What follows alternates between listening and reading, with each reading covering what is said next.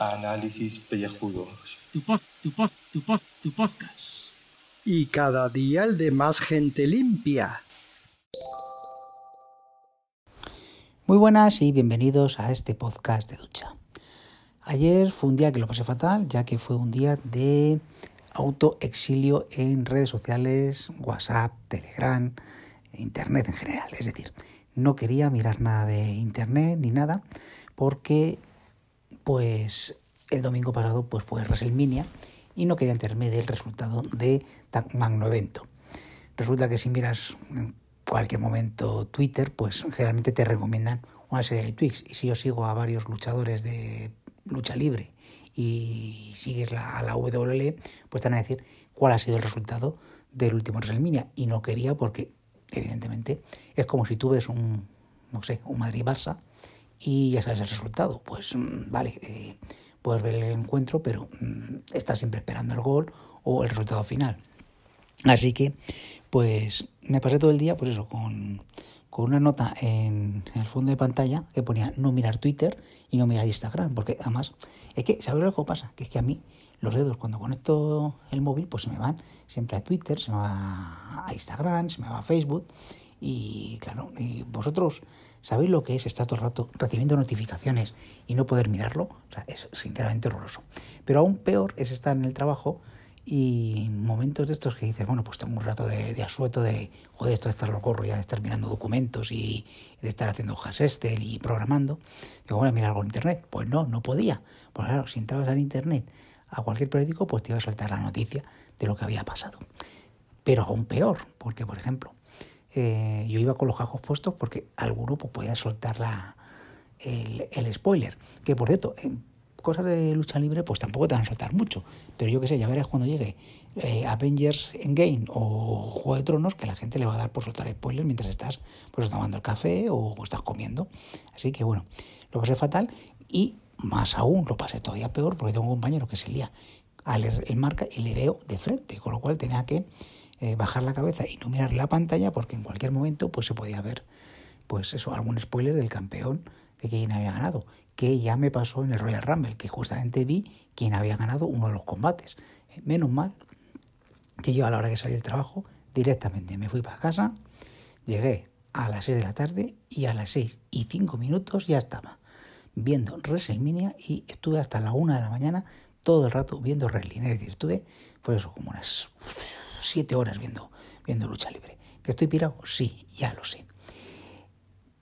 Esto de, pues de no ver las noticias, de no contestar ningún WhatsApp y a nadie, pues llegó justamente pues que yo pues a la una me puse a mirar el móvil, digo, bueno, a ver si alguien me ha escrito alguna cosa importante y tal.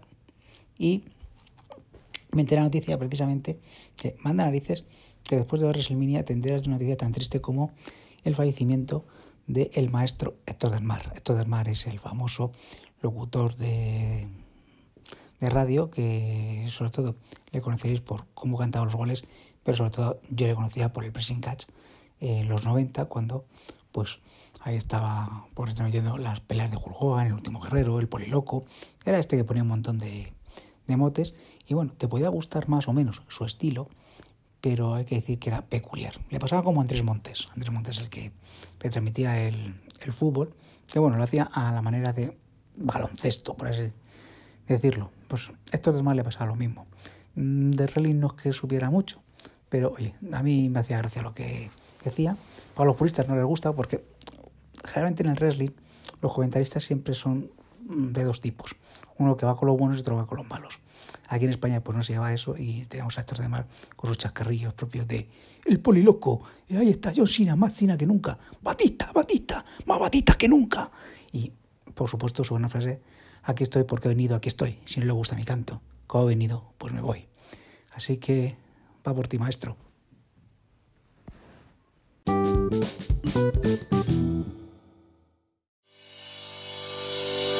Si te gustan los podcasts, el 13 de abril tienes una cita en Urnieta. Acércate a la Casa de Cultura de Lecayo a las segundas jornadas de podcasting de Euskadi. Disfruta y descubre los podcasts que se realizarán en directo, Alopécicos Frikis, El Oso y la Doncella, Gramófono, las charlas del CUE, a la velocidad absurda, El Choco de los Bárdulos y Órbita Friki. Recuerda, el 13 de abril, Euskalpod 2019 en Urnieta. Más información en euskalpod.eus.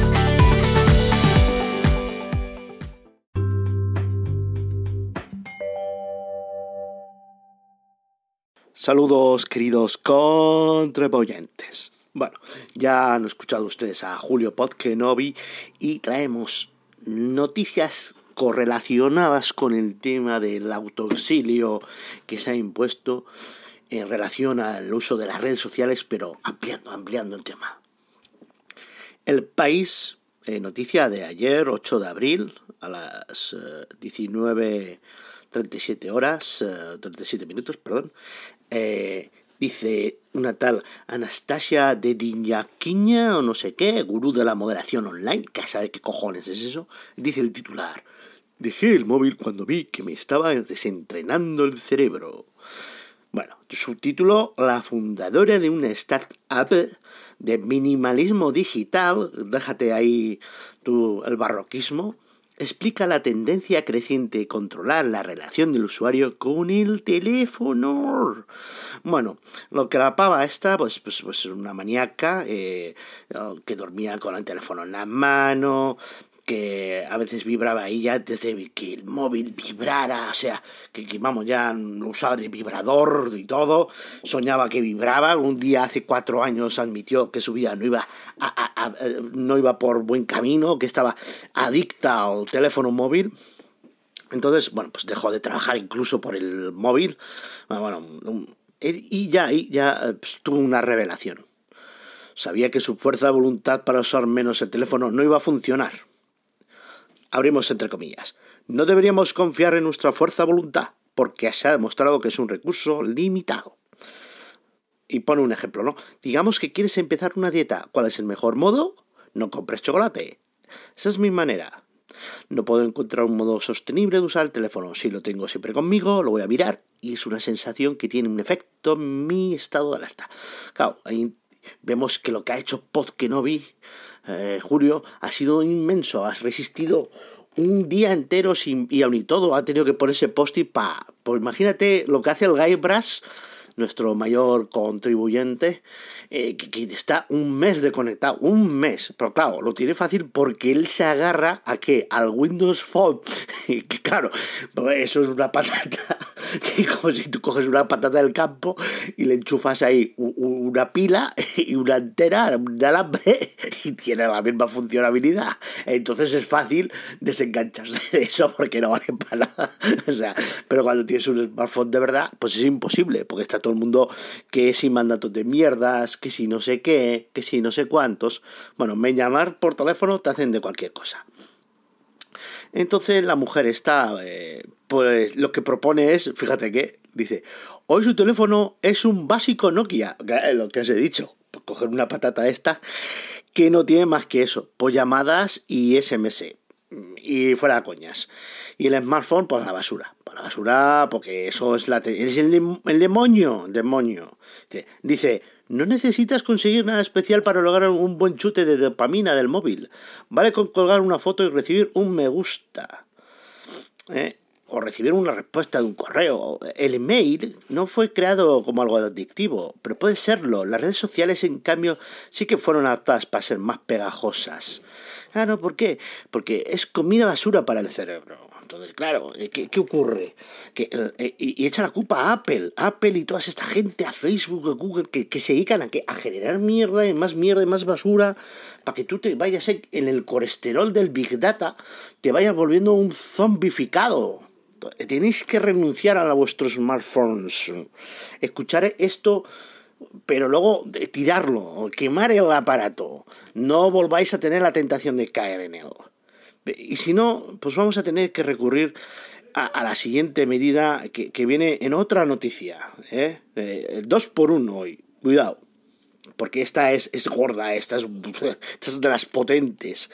El ABC, bueno, el ABC ya sabéis, ¿no? Que es el abecedario, pero también es un periódico. Y, joder, putas cookies de los huevos. Bueno, la sección de sociedad, noticia del 9 de abril a las once y media, ¿eh? dice, Tailandia castigará con pena de muerte a los turistas que se saquen fotos en esta playa. Las autoridades del país consideran que además de ponerse en peligro a sí mismo, puede provocar accidentes. Bueno, la, la cosa es que que una parte de Tailandia, eh, que van los turistas, se llama la isla de Phuket, como Nantutek este, el del Moby Dick, pues el Phuket, ¿no? Y que sus playas, pues tienen mucho, afluye mucha gente. Pero, eh, ¿qué, ¿qué, es lo que hace la gente tontamente? Dice, lleva a muchos turistas a hacerse selfies con el fondo de los aviones para colgarlas en sus redes sociales. Otra vez la, la tontificación, ¿no? La, eh, tenemos que hacernos selfies ahí a lo bobo. Y resulta que en esa playa eh, van, van empezando a aterrizar los aviones porque debe ser que la playa está pegada a la pista de aterrizaje de un aeropuerto. Los turistas no podrían acceder a este área a tomar fotos.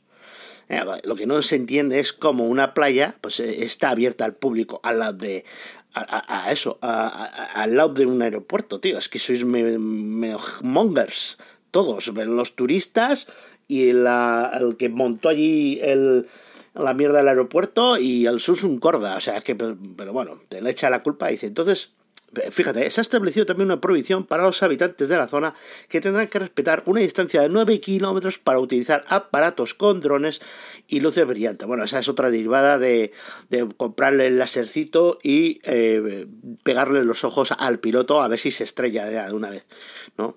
Y bueno, la típica foto de unos uh, matrimonio de que está ahí, pues eso, que, que celebrando el, la luna de miel ahí, pues con, con una foto de estas, de, detrás el avión que les va a zampar.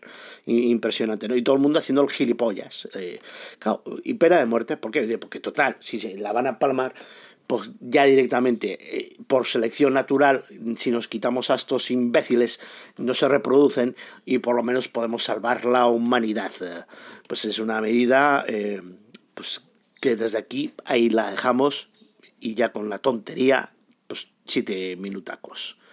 Bueno, quedan cinco, cuatro, tres, dos, uno, listo.